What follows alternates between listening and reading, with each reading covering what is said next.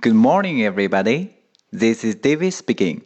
大家好，我是 David 老师，欢迎来到乐成红恩线上口语团 A 组 Day Ten.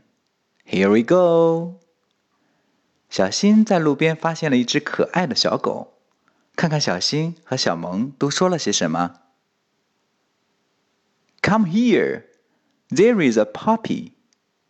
Wow, it's lovely.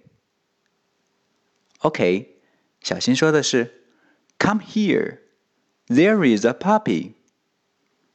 Come here. Come here. 快过来。There is a puppy. There is 连起来。There is. There is puppy 小狗。There is a puppy. Wow, it's lovely. Lovely 可爱的。OK，连起来来一遍。Come here. There is a puppy. Wow, it's lovely. That's all for today. See you next time.